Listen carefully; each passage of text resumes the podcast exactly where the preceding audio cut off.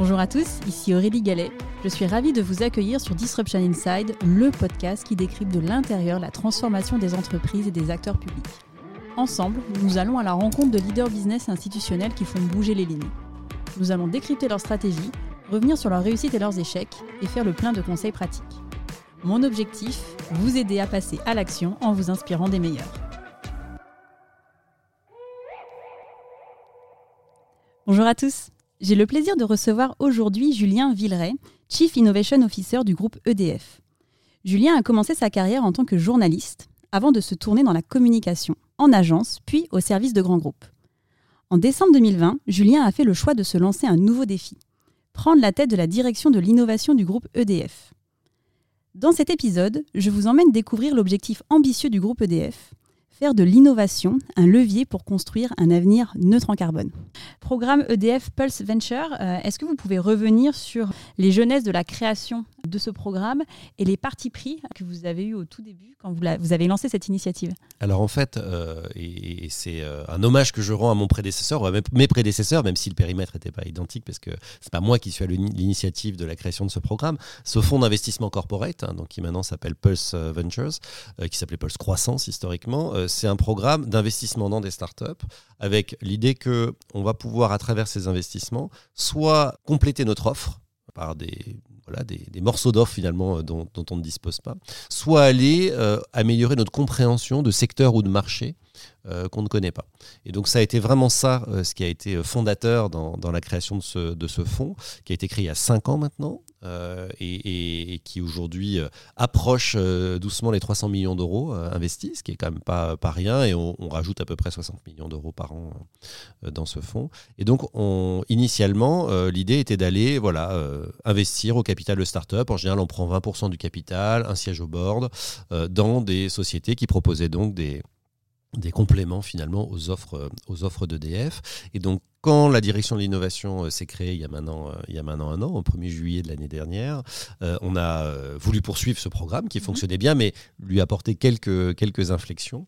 Et on s'en sert maintenant beaucoup pour aller explorer soit des secteurs qu'on ne connaît pas. Je vais donner l'exemple de l'agriculture, par exemple.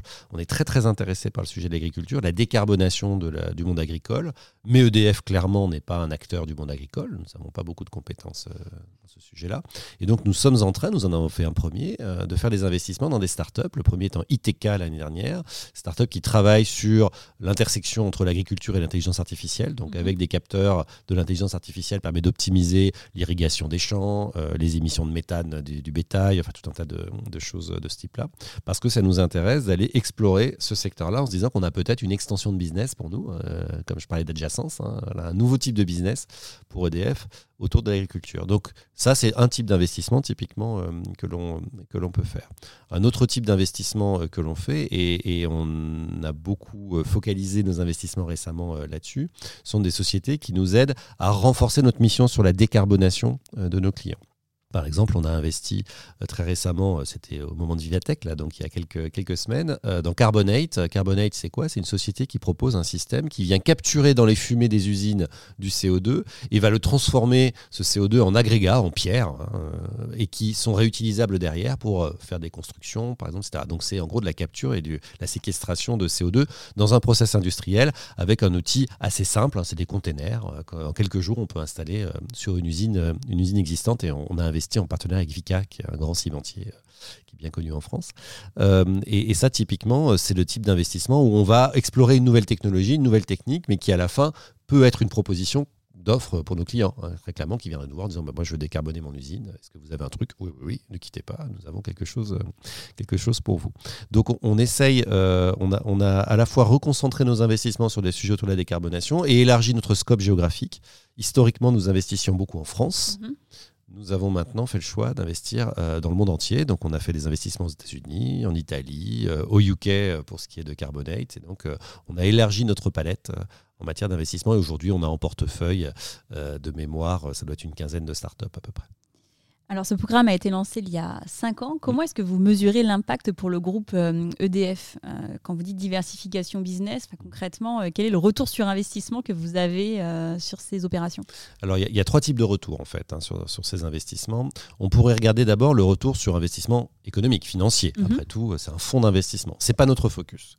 Mais quand même, on s'est posé la question. Donc, quand je suis arrivé, j'ai lancé un audit euh, des participations pour dire bah, tout ça, finalement, on a mis combien d'argent? Ça a rapporté quoi mm. euh, financièrement? La bonne nouvelle, c'est qu'on a euh, fait de bons choix jusqu'à présent d'un point de vue financier, puisqu'on a à peu près le taux de retour sur investissement d'un fonds corporate traditionnel, un fonds d'investissement VC classique. Donc, ça veut dire qu'on a un bon retour sur investissement. Très bien. Mais ce n'est pas suffisant, puisque mm-hmm. ce n'est pas pour ça qu'on le fait.